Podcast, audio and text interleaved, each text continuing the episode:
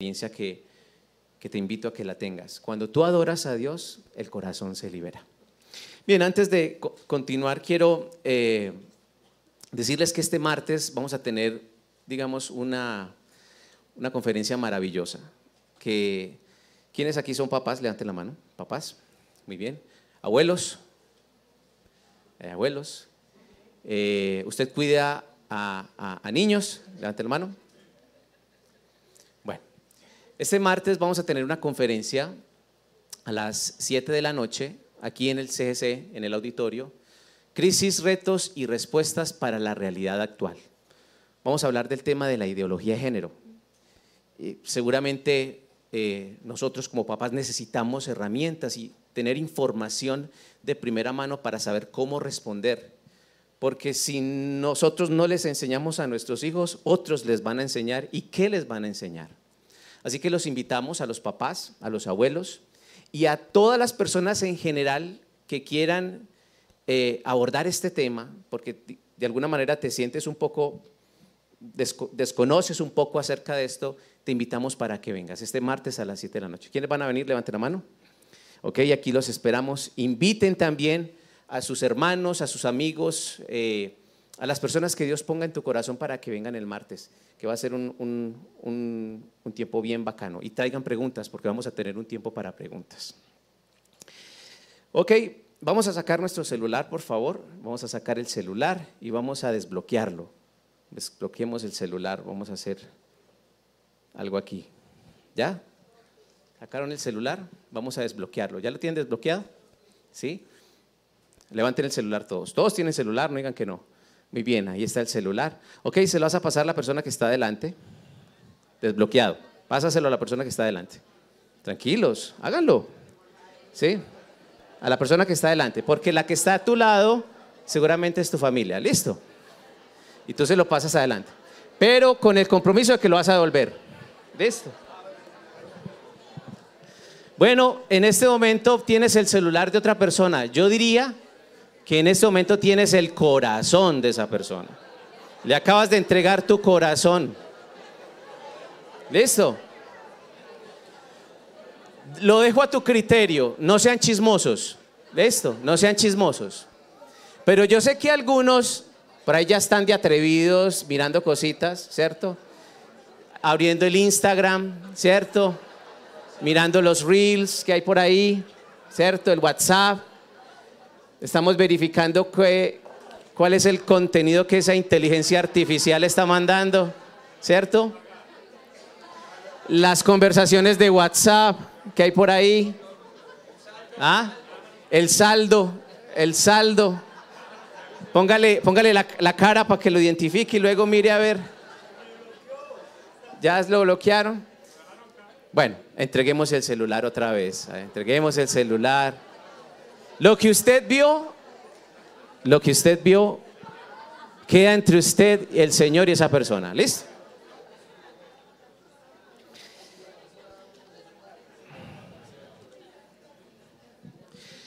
¿Fue fácil entregar el celular? Para algunas personas seguramente fue fácil. Otros seguramente no fue fácil. Lo entregaste por la presión de grupo. ¿Cierto? Porque estaban las miradas ahí, entonces lo entregaste, pero seguramente no fue sencillo, ¿verdad? Y precisamente no es sencillo porque eh, de alguna manera nos sentimos violentados, sentimos que nuestra privacidad es violentada. Eh, y todos tenemos derecho a, nuestra vida privada, ¿cierto? La privacidad, la intimidad. De hecho, es un, es un derecho internacional el hecho de que mm, podamos tener una vida privada. Sin embargo, eh, la escritura dice que donde está nuestro tesoro, ahí está nuestro corazón. Y como les decía ahorita, creo que cuando uno le entrega el celular a alguien, le está entregando el corazón. ¿sí? Porque se ha vuelto como parte de nuestra vida, es como una extensión de nuestra mano, es otro ojo, es otra oreja, ¿cierto? Es otro pie. Se ha vuelto parte de nuestras vidas. En esta época estamos viviendo eso. Eh, e independientemente de lo que haya ahí, hay una verdad que nos, que nos habla la escritura y está en Lucas 12.2. Y esto es, es una gran noticia del Señor. Lucas 12.2 dice, porque nada hay encubierto que no haya de descubrirse, ni oculto que no haya de saberse. Eso dice Lucas 12.2. Vamos a, leerlo juntos. Creo que está en la diapositiva, si me ayudan, por favor. Dice Lucas 12.2, dice, porque nada hay encubierto que no haya de descubrirse, ni oculto que haya de saberse. El Señor es tremendo. esto que dice el Señor es lo siguiente, y es, tú puedes tomar la verdad, enterrarla 40 kilómetros bajo tierra, pero solamente es cuestión de tiempo de que la verdad asome la cabeza y salga a la superficie. O sea, tarde que temprano, nuestras vidas estarán expuestas. Estarán expuestas. Y por eso el llamado del Espíritu Santo con nosotros es, camina con el Señor, vive con Él, sé auténtico, sé genuino, sé íntegro, porque la verdad siempre saldrá a la luz, siempre, en tu vida. Solo es cuestión de tiempo. O sea, tú puedes, por las motivaciones que tengas, ocultar algo, pero solo es cuestión de tiempo de que esas cosas salgan a luz. Y tranquilo, probablemente cometerás un error de cálculo y en ese error de cálculo todo se destapará. Y a veces Dios en su amor, en su misericordia, levanta la cobija, ¿cierto? Como cuando uno está acostado en la cama del abuelo y el abuelo levanta la cobija, ¿cierto? Y uno dice, abuelito, ¿qué comió? ¿Cierto? levanta la cobija y salen todos los olores y salen todas las cosas. Y precisamente en nuestra vida eso, eso pasa y va a pasar, pero solo es cuestión de tiempo. Solo es cuestión de tiempo. Quizás para algunos no fue, no fue tan fácil, fue difícil entregar el celular, porque la realidad de los seres humanos es que no queremos que nadie se entrometa en nuestras vidas. No nos gusta que nadie se nos meta. Eh, eh, no nos gusta a veces que la gente nos corrija, nos da rabia. A veces hasta uno puede colocar una postura de respeto, pero por dentro uno quiere darle un puño y dice, pero este sí es bien bobo, esta sí es bien boba, ¿qué le pasa? Que se viera ella, ¿cierto? Que se viera él, ¿cierto? Y no nos gusta que nadie nos diga ni lo que tenemos que hacer. No nos gusta que nos digan que tenemos que lavar la losa, aunque sabemos que la tenemos que lavar, pero no nos gusta que nos digan eso. Y cuando nos corrigen y cuando nos llaman la atención, no nos gusta y eso no es una sorpresa porque esa es la naturaleza humana. Esa es la naturaleza humana, pero no nos gusta que nadie se entrometa en nuestras vidas. Y esa es la razón de las contraseñas o de las claves o de los passwords. Porque un password, una contraseña, es algo que nos permite tener un control de acceso a un recurso, a una información que hay ahí. Hoy en día, quizás nosotros hacemos parte de la estadística que se habla a nivel mundial que dice que una persona en promedio tiene entre 6 y 7 contraseñas. ¿Sí o no? Eh, hace muchos años uno tenía una, una clave para ir al banco, ¿cierto? Iba uno con, la tarjeta, ¿cierto? Con la libreta para girar cheques. Luego llegó la tarjeta y bueno, la clave, hoy seguimos con eso, pero ya ahora necesitas una contraseña para esto, Necesitas una contraseña para el correo electrónico, ¿qué más? Para tu cuenta de Netflix, para acceder al celular, ¿verdad? Para entrar a una página web, ¿para qué más? ¿Para qué más? Para llegar a la casa. Bueno, necesitamos una contraseña para todo. Y creo que todos hemos tenido la experiencia que manejamos tantas contraseñas que hasta se nos olvidan. Y generalmente tenemos que hacer clic en, esa parte de, la, página, en el, banner donde dice ha olvidado su contraseña, ¿cierto? Desea recuperar la cuenta. Porque manejamos muchas contraseñas, porque hoy en día, hoy en día, la privacidad es un valor muy importante. Y cuando estamos en un mundo donde deambula el pecado y la maldad, es, es necesario proteger esto. Y esto está bien, porque hay personas que pueden, ser, pueden hacer mal uso de esa información. Pero lo que a mí me preocupa respecto de esto es que de alguna manera esta cultura de protección legítima, porque es una protección legítima de, de tu intimidad, de tu vida privada, la traslademos al plano espiritual. La traslademos a nuestra relación con Dios. Porque en nuestra vida todo tiene que ver, todo es integral. La manera como vivimos en nuestro hogar, en nuestro trabajo, cómo nos relacionamos con la gente, también se mete en nuestra vida espiritual. Y esa manera de proteger mi vida es un hecho. Y para eso nosotros usamos contraseñas, porque nosotros tenemos el derecho de entrar, pero no queremos darle el derecho de entrar a otra persona, porque son cosas privadas. No queremos que nadie lo sepa. Queremos manejar eso en secreto y como les digo, es algo legítimo. A veces lo hacemos de manera consciente o inconsciente. Pero en nuestra vida existen áreas donde nosotros le ponemos contraseña. Y solamente nosotros tenemos el control de acceso. Y decimos, no toques, no toques. Y vivimos así nuestra vida espiritual. Le decimos al Señor, ¿qué? Don't touch, no toques. No toques. Porque a veces nosotros queremos que Jesús sea el salvador de todo, pero el Señor de algunas cosas. Eso es delicado. Vivir de esa manera es vivir bajo el dolor y el sufrimiento. En la Biblia lo dice.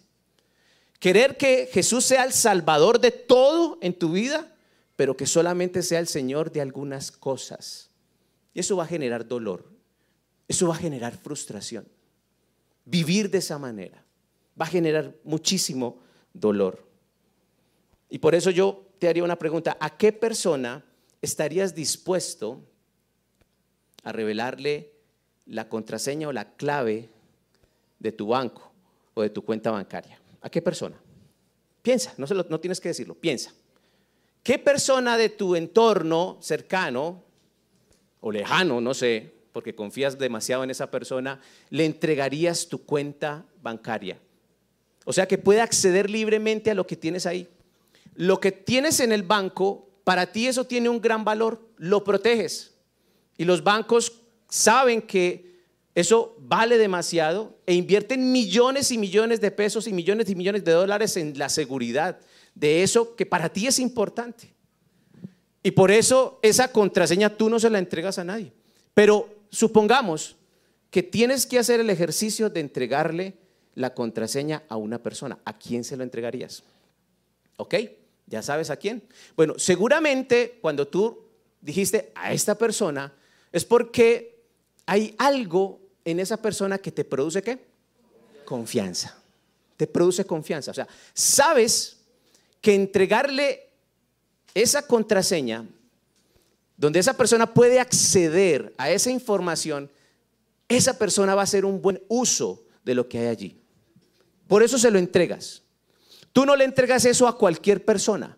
Se lo entregas a alguien en el cual tú crees que va a hacer buen uso de eso. Y en nuestra vida espiritual es así. En nuestra vida espiritual es así. Nosotros necesitamos entregarle a Jesús el control de todas nuestras áreas. Consagrarle al Señor todas las áreas de nuestras vidas. Y no vivir pretendiendo en que esta área se la entrego al Señor, esta también, pero esta tiene un password, una contraseña, que solamente tú tienes acceso y le dices al Señor, don't touch, no te metas con esto. O sea, puedes estar aquí, aquí y aquí, pero esto no lo toques. Vivir de esa manera es traer dolor y sufrimiento a tu vida. Y hay una equivalencia y es área que no le entregues a Jesús, es área que gobierna el diablo. Así es. Aunque tú pretendas que lo estás manejando y que estás llevando el control de la situación, Estás engañado. Estamos siendo engañados. Área que tú no le entregues al Señor de verdad es un área en el cual el diablo está haciendo de las suyas ante tus narices y que tú creas que tú estás llevando el control de la situación. Va a acarrear dolor. La Biblia enseña que Satanás es un usurpador y el usurpador toma violentamente el poder de algo. El Señor no es un usurpador, al Señor le tienes que entregar, pero el diablo arrebata. Y lo que tú y yo no le entreguemos a Jesús, ¿el diablo qué? Lo toma. Y por eso hay dolor y frustración. Necesitamos entregarle el control de nuestra vida a Jesús en todas las áreas. Porque lo que tú y yo no santificamos, y escucha esto, esto es una realidad espiritual y así es, lo que tú no consagres a Dios se corrompe. Todo lo que tú no consagres a Dios se corrompe. Si no consagras tu relación ante el Señor, se corrompe. Es cuestión de tiempo. Las cosas se van pudriendo poco a poco, pero es cuestión de tiempo. Hasta que en una fruta el olor es insoportable. Y lo podrido no sirve para nada, sirve para podrir más. Si tu familia no se consagra al Señor, es cuestión de tiempo de que se corrompa.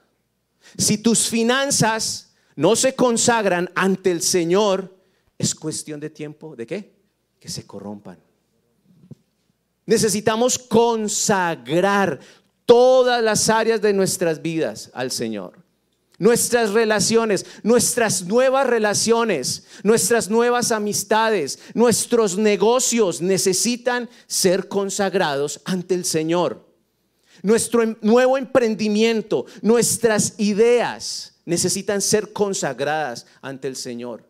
Nuestros hijos necesitan ser consagrados y los que somos papás tenemos que hacer todo lo que esté en nuestras manos para que ellos se consagren al Señor. Es una decisión de ellos, pero como papá tengo esa responsabilidad. Tengo que hacerlo, porque lo que no se consagra se, se corrompe. Eso es así. Y hay una historia en la escritura, en el Evangelio de Marcos, vamos a buscarla por favor en, el Evangelio de Marcos, en el capítulo 10, leyendo esta historia de la vida real, me llegué a esta conclusión y es, y es una conclusión a modo de pregunta, y es, ¿es posible que tú tengas un encuentro con Jesús, Él en su poder, en su amor, en su, en su deidad, lo maravilloso que es Él, llegar ante Jesús llegar contento, alegre y terminar esa cita con el Señor frustrado? ¿Es posible? ¿Es posible tener un encuentro con Jesús pretendiendo de que todo está bien y terminas estando más mal? ¿Es posible llegar a eso? Yo creo que sí. ¿Es posible que tú tengas un encuentro con Jesús y tus expectativas no se cumplan? Eso es verdad.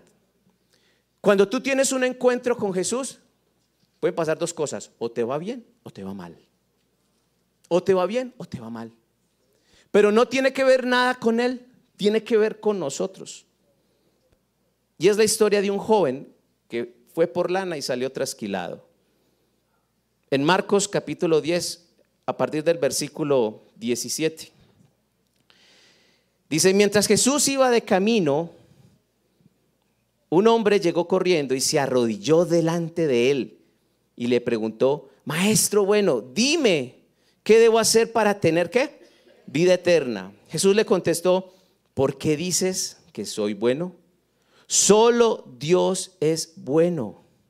Tú conoces bien los mandamientos. Dice, no mates, no seas infiel en tu matrimonio, no robes, no mientas, para hacerle daño a otra persona. No hagas trampas, obedece y cuida a tu padre y a tu madre. básicamente Jesús le dice a este hombre, mira, procura que en todas tus relaciones hagas lo correcto. Con tu esposa, con tus padres, con las personas no les mientas. Está hablando de relaciones sociales, está hablando de los mandamientos que son relacionales, donde tu vida espiritual se nota en tus relaciones. Y este joven le hace la pregunta más importante que tiene que hacerse toda persona. Esta es la pregunta más importante y le dice, ¿qué haré para heredar qué? La vida eterna. ¿Qué tengo que hacer para ser salvo?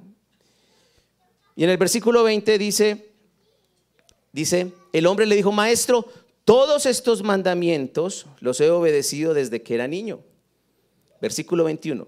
Jesús lo miró con amor y le dijo, solo te falta hacer una cosa, ve y vende todo lo que tienes y reparte ese dinero entre los pobres y así Dios te dará un gran premio en el cielo.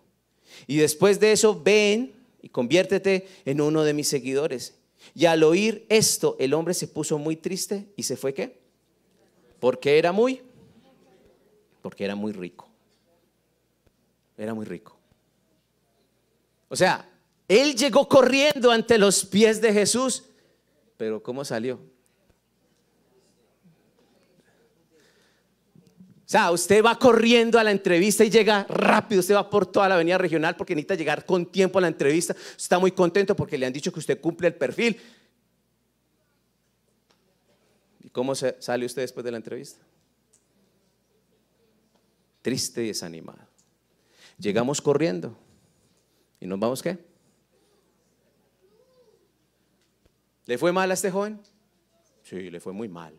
Y se encontró con Jesús. Oye, se encontró con Jesús. El hecho de que te encuentres con Jesús no quiere decir que te vaya a ir bien, ¿sabes?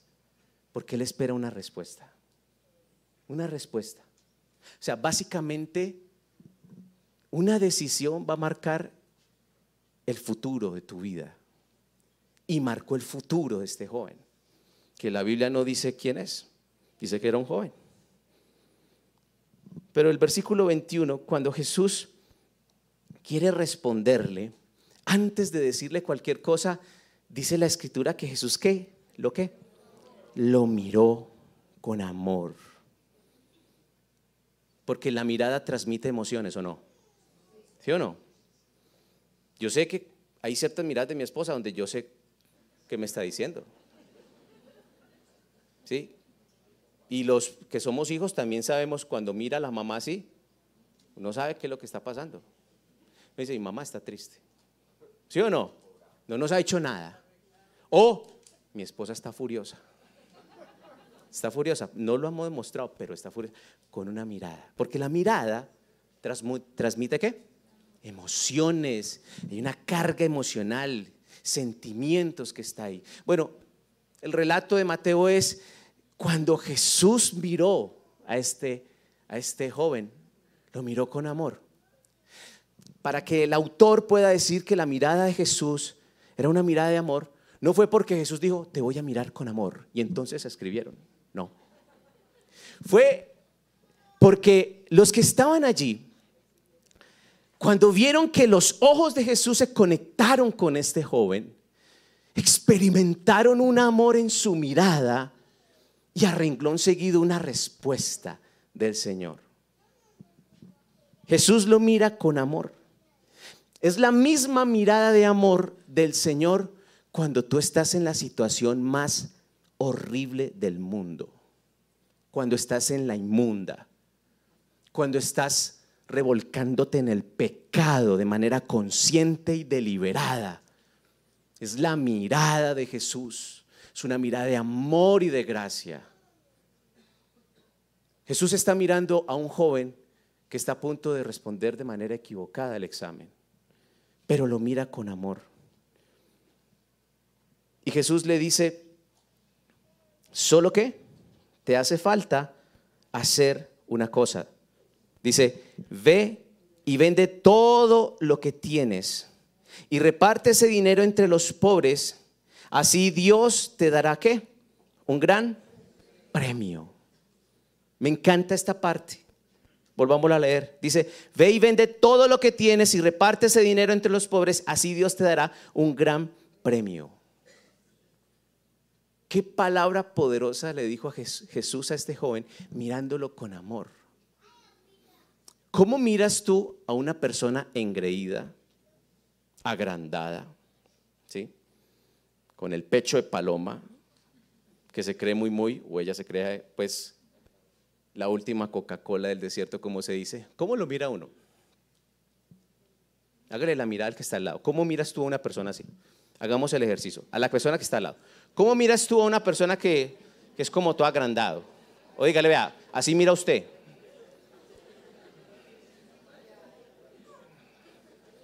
Uno como que,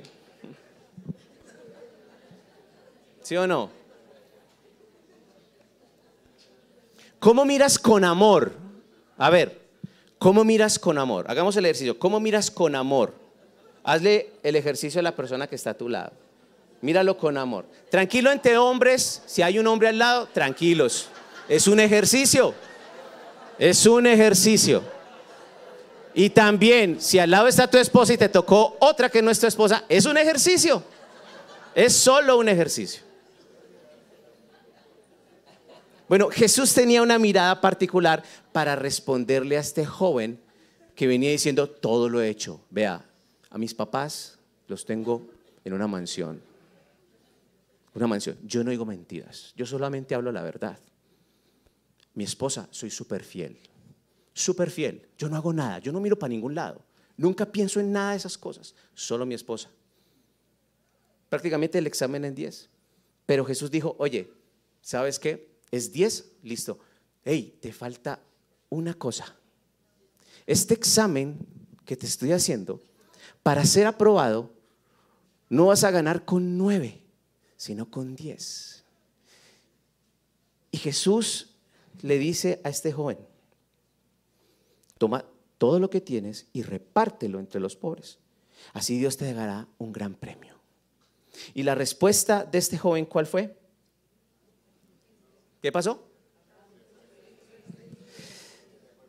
Este joven tenía en sus riquezas una contraseña, un password. Tenía una clave.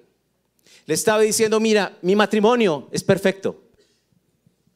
Mi relación con mi familia es maravillosa. La manera como me relaciono con la gente es perfecta. La forma como hago los negocios, mi vida es bien. Pero Jesús dijo, y sabes que yo sé, pero hay una área en donde no tengo control de acceso. Como soy Dios, sé cuál es la contraseña, pero no soy usurpador.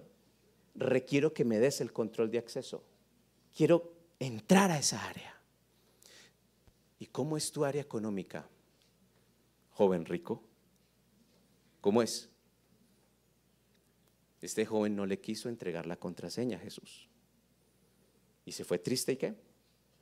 Y desanimado.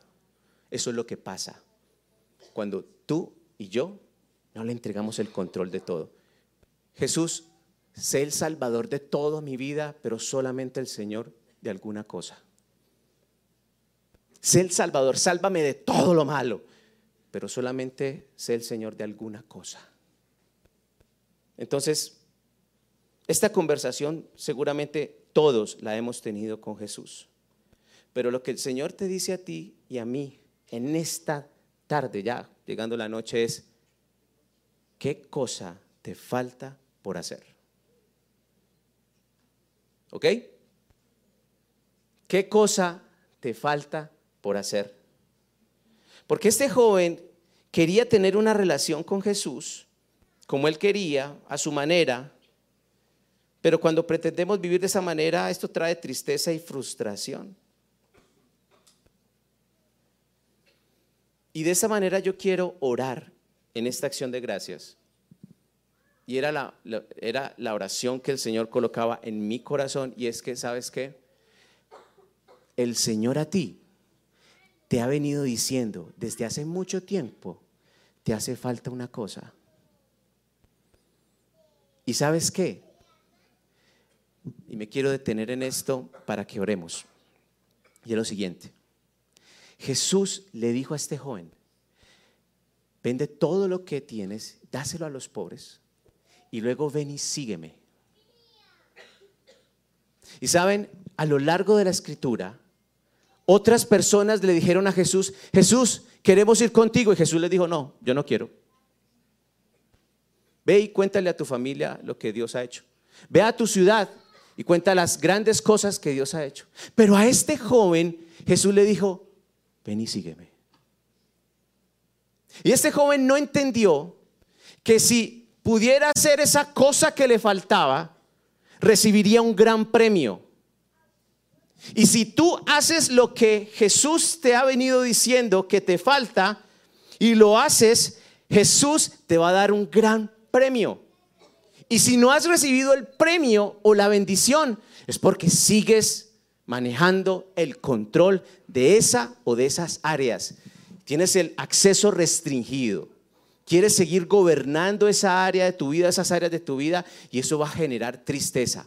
Pueden estar nueve áreas de tu vida muy bien, pero solamente por esa en la cual no le entregas el control al Señor, tu vida está sumida en depresión y en frustración. Porque así es. Porque Él es Señor y Salvador de todo. Amén. Así que quiero invitarte a que oremos y pongámonos en pie. Y en, este, en esta administración, con esta imagen de fondo,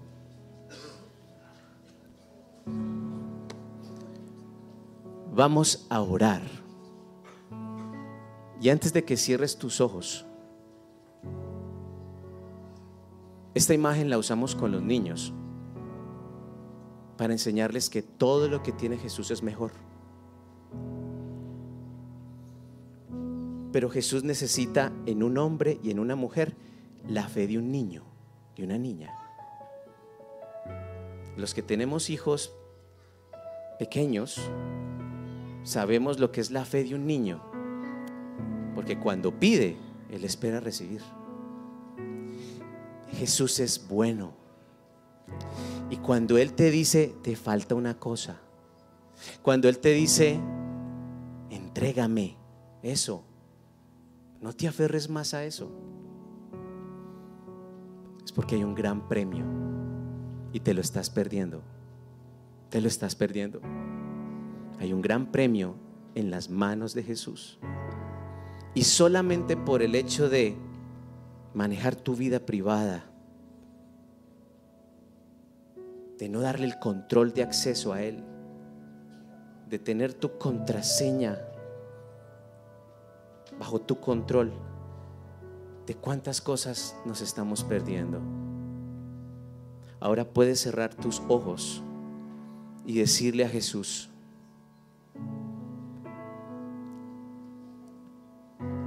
algunos de los que oyen en esta noche. Saben que el Señor ya te ha dicho, te falta una cosa, y lo sigue insistiendo. Y si tú sabes qué es lo que Él te está pidiendo, entrégalo, entrégalo, entrégalo. Esto de entregar al control no es un cliché, no es un cliché, créanme, no es un cliché, entrégalo. Y si tú no sabes qué es lo que el Señor está pidiendo de ti, entonces dile, Jesús, ¿qué cosa me falta? ¿Qué cosa me falta? Pregúntale. Y Él te lo va a decir así como se lo dijo a este joven. Él te lo va a decir.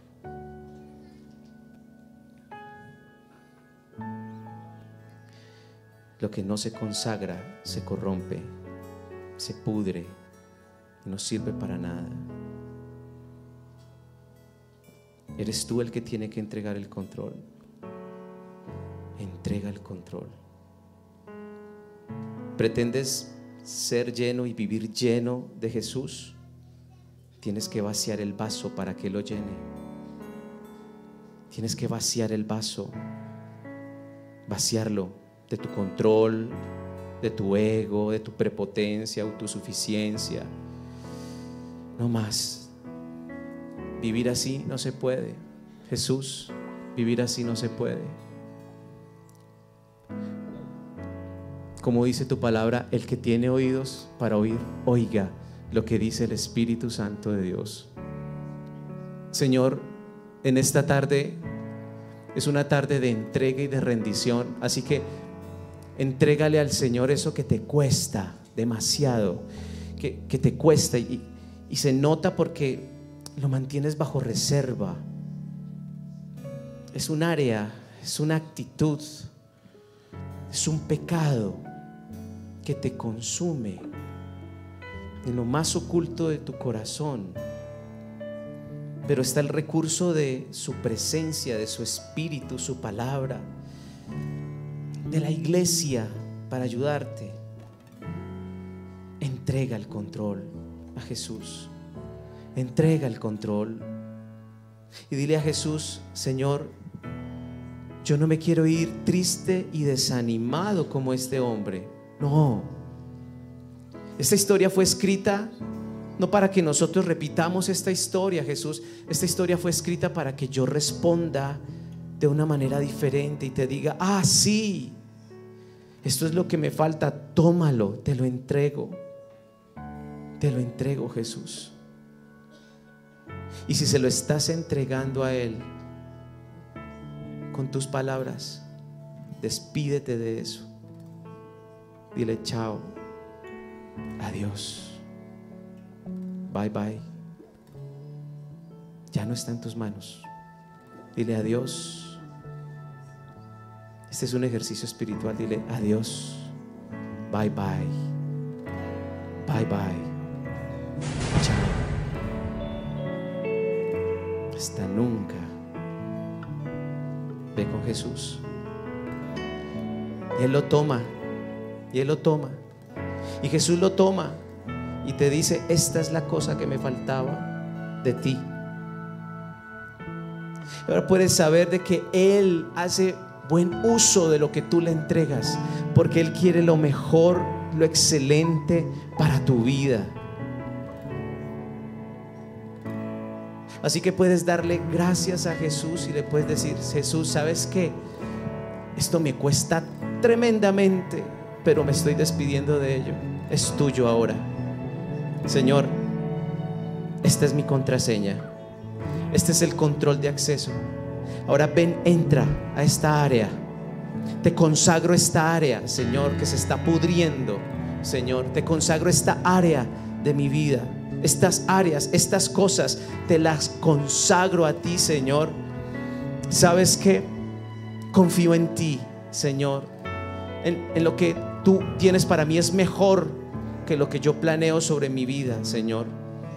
Y me rindo ante ti y me doblego ante ti, Jesús. Me doblego ante ti, al grande y al sublime. Señor, que esa mirada de amor se pose sobre nosotros. Que todos los que estamos aquí experimentemos esa mirada de amor cuando te dice, sabes, te amo tanto que puedes confiar en mí. Yo no voy a hacerte daño. Pero ¿cómo si te amo? Yo no te voy a hacer daño. Yo quiero lo mejor para tu vida. Yo sé que te cuesta tanto y por eso te insisto en que lo hagas.